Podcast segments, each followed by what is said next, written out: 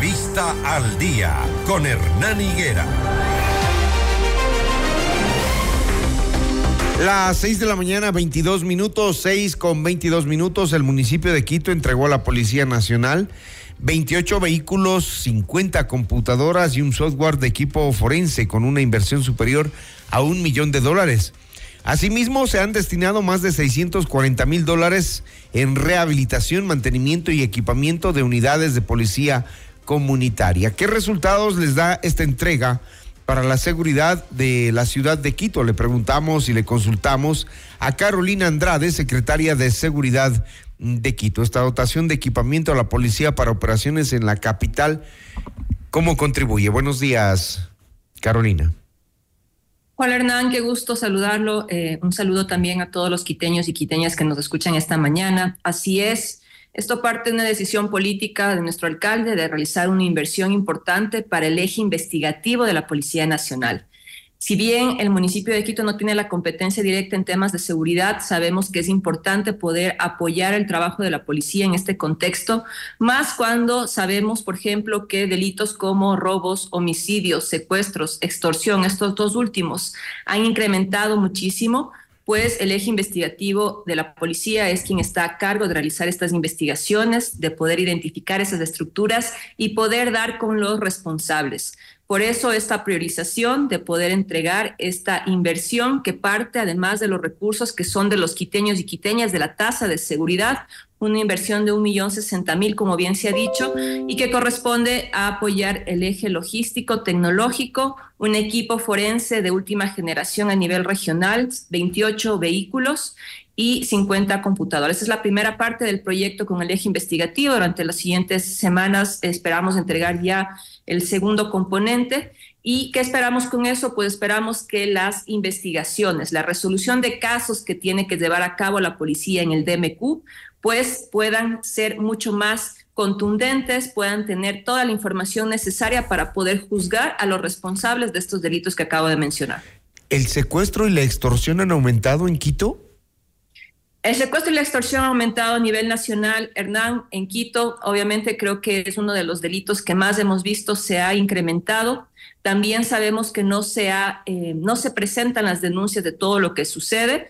Sin embargo, dentro de esa, podríamos decir, mala noticia, también tenemos una buena noticia. Los datos de la policía durante estos primeros eh, días del año, ya hasta el concorte el 23 de febrero en comparación a 2023, muestran una reducción tanto de lo que es delincuencia común como homicidios en la capital de los ecuatorianos. En términos de delincuencia común, estamos hablando de una reducción de cerca del 20% a comparación del año 2023 hasta el 23 de febrero que mencioné. Y en términos de homicidios, estamos hablando de una reducción de cerca del 57%. Eso también es una buena noticia y por eso también, como decía, si bien la competencia está en el gobierno nacional y debe mucho también esto a los resultados del estado de excepción, desde el municipio de Quito, no desde ahora, sino desde el año pasado, se viene realizando una inversión importante también para fortalecer la presencia de la policía en el barrio, la policía comunitaria. Ahí, en cambio, estamos hablando ya del eje eh, comunitario preventivo de la policía. Antes estaba hablando del eje investigativo, que también es un componente importante del trabajo de la policía.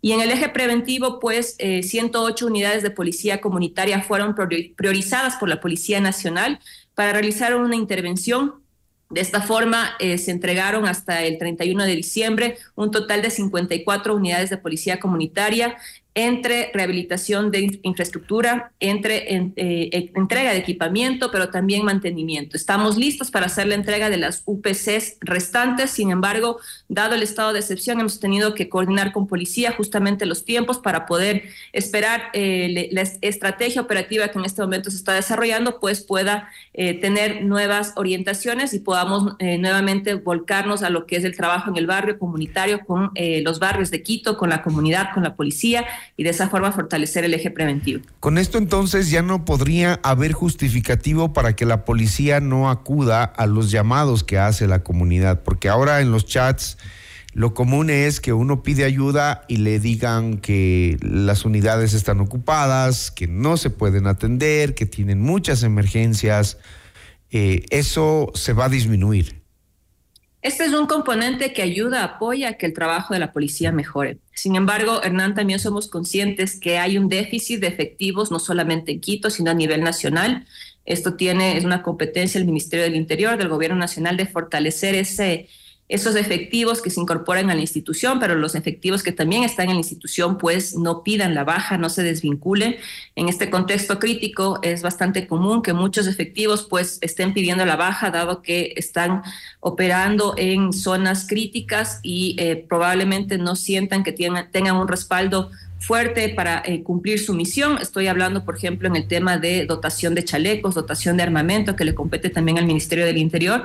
Todo es un conjunto un conjunto de acciones que tienen que buscar que la policía nuevamente fortalezca su trabajo, eh, ya lo ha venido desarrollando, realizando en este sentido, pero lo fortalezca aún más con el objetivo no solamente de eh, hacer esta presencia en los barrios y en los territorios, sino también fortalecer el eje investigativo, como, como mencioné al inicio, con más tecnología, eh, que pueda esa tecnología ponerse al servicio de la investigación y la resolución de casos. Eh, solamente hasta el año pasado el 8.4% teníamos de resolución de casos, sobre todo vinculados a homicidios. Con esta entrega de equipamiento esperamos que la policía en Quito pues tenga la capacidad de identificar estructuras, más estructuras más responsables y esos casos puedan ayudar a juzgar a los eh, verdaderos cabecillas de las organizaciones. Este es el objetivo y por eso esta contribución a través del municipio de Quito a la Policía Nacional en un acto que se llevó a cabo con el subcomandante general de la Policía, con delegados del Ministerio del Interior, liderado por el alcalde Pavel Muñoz. ¿Con qué objetivo? Con el objetivo de fortalecer la seguridad en Quito. ¿Cómo el municipio de Quito hace eh, la selección para saber eh, qué UPC se rehabilita, se mantiene, se equipa? ¿Cómo lo hacen? Esta es una excelente pregunta, Hernán. El municipio no lo priorizó, lo priorizó la Policía Nacional. Ustedes recordarán, el año pasado eh, llevamos solamente nueve meses en gestión, pero el año pasado, ya en mayo, se eh, identificó la incorporación de 1.262 nuevos efectivos policiales a la capital en una reunión. Ministro del Interior, comandante de la policía, pues se priorizó esta intervención de UPCs. Luego ya con el comandante de la policía de Quito, fue eh, la policía de Quito quien priorizó qué UPCs, a partir de qué información, por ejemplo, eh, mapas de incidencia de violencia, de criminalidad, pero también estrategias operativas de la policía, porque estas 108 UPCs pues tienen que responder a una planificación operativa de la policía, no depende de la priorización del municipio, el municipio lo que ha hecho es coordinar, ponerse de acuerdo, trabajar en conjunto con la policía para poder lograr que estas unidades de policía sean espacios dignos tanto para los policías, pero también permitan, como usted lo mencionaba, mejorar de manera más eficiente, oportuna, el servicio, la atención de la policía hacia la comunidad para reducir los tiempos de respuesta. Y dentro del equipamiento de las unidades de policía comunitaria, ¿qué es lo que comprende? Bueno, eh, eh, está dividido en tres grupos. Hay un grupo que es un poco más fuerte, integral, son 45 UPCs que eh, comprende una intervención en la infraestructura física de la UPC. Estos lo hemos venido desarrollando con la empresa pública de la Politécnica Nacional. Son ellos quienes han hecho las intervenciones. Hemos encontrado UPCs con humedad, con problemas en los techos, también con temas de goteras, con problemas en los eh, sistemas de agua, de electricidad. Entonces ha habido una intervención un poco más profunda en términos de infraestructura. Y a esas UPC se les ha entregado también equipamiento como, por ejemplo, eh, camas, colchones, eh, computadora, impresora, se les ha entregado escritorios, sillas, con el objetivo de que cuenten con lo necesario para que puedan tener sus espacios, ¿no es cierto?, de, eh, de acogida tanto al servicio ciudadano, pero también para que puedan ahí eh, pernoctar o puedan estar los efectivos que están dispuestos. Tenemos un siguiente grupo que son 40 UPCs que responde solamente a una priorización de equipamiento, es decir, lo mismo que acaban de mencionar en cuanto a términos de equipamiento, camas, colchones, eh, computadora, impresora, sillas, escritorios, también 40 UPCs y 23 que corresponde a un grupo de mantenimiento preventivo que eh, es una intervención menos profunda, pero que también requiere eh, llevarse a cabo en el tiempo para evitar justamente que tengamos que realizar intervenciones que sean mucho más costosas y profundas por no realizar este mantenimiento. Eso requiere de parte de la policía o de los policías que van a ocupar estos espacios también el compromiso de darles un buen uso, ¿no? Porque si hay pues videos en donde los policías han sido eh, observados, eh, con personas que no deberían estar en, esos, lugares, eh, entiendan que estos son bienes públicos que la ciudadanía les está entregando a través del municipio para que puedan ejecutar y cumplir un buen trabajo. Así que mm, ya Carolina Andrade nos ha dado los detalles de las cifras, los montos, las acciones, las obras que se han tenido que hacer para rehabilitar y mantener sobre todo las unidades de policía comunitaria. Entiendo que falta mucho por hacer o ya es muy poco. Bueno, creo que eh, sí, falta bastante trabajo. Creo que el trabajo de seguridad tiene que ser permanente y preventivo el Plan Metropolitano de Seguridad y Convivencia Ciudadana 2023-2027, que fue aprobado el 13 de diciembre del año pasado en Consejo Metropolitano de Seguridad, también es una herramienta fundamental que nos marca los objetivos de aquí a 2027. Integración tecnológica, por ejemplo, trabajar con la comunidad en fortalecer la organización barrial y comunitaria para construir espacios de convivencia, de cultura de paz, son elementos fundamentales. Trabajar en los simulacros alrededor de las alarmas comunitarias, fortalecer ese empoderamiento de los ciudadanos hacia los bienes que se les está entregando en la comunidad para que ellos sean los vigilantes de que estén bien utilizados y que cumplan su misión también es un elemento clave.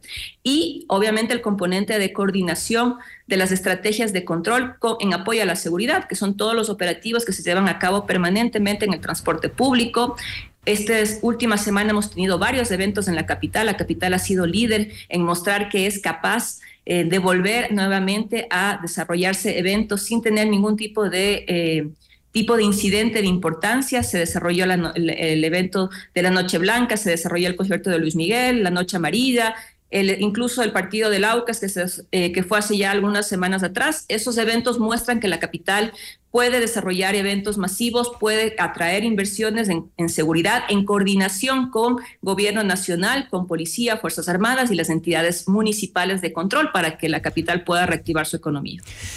Muy bien, Carolina Andrade, secretaria de Seguridad de Quito, hablándonos de esta mm, información de entrega a la Policía Nacional de 28 vehículos, 50 computadoras y un software de equipo forense y una inversión de un millón de dólares, asimismo 640 mil destinados a mantenimiento y rehabilitación de unidades de policía comunitaria en pos de la seguridad de los ciudadanos. Gracias a Carolina Andrade, muy gentil. Muchísimas gracias, de nada. Un saludo. Gracias. Y bueno, a los usuarios de la avenida Simón Bolívar les decimos que eh, la Agencia Metropolitana de Tránsito señala que ya se habilitó el carril izquierdo tras el accidente registrado hace poco a la altura de la Universidad Internacional. Está ya habilitado, así que circulemos con cuidado. Hay una llovizna en la ciudad de Quito. Llueve en algunos sectores, sobre todo en el, eh, en el sur, en el sector de el eh, intercambiador hacia la autopista General Rumiñahui. Así que por favor tomen las medidas, la prevención, los extremos cuidados, no se confíen. La avenida Simón Bolívar es una de las más peligrosas del país. 635, ya volvemos con más.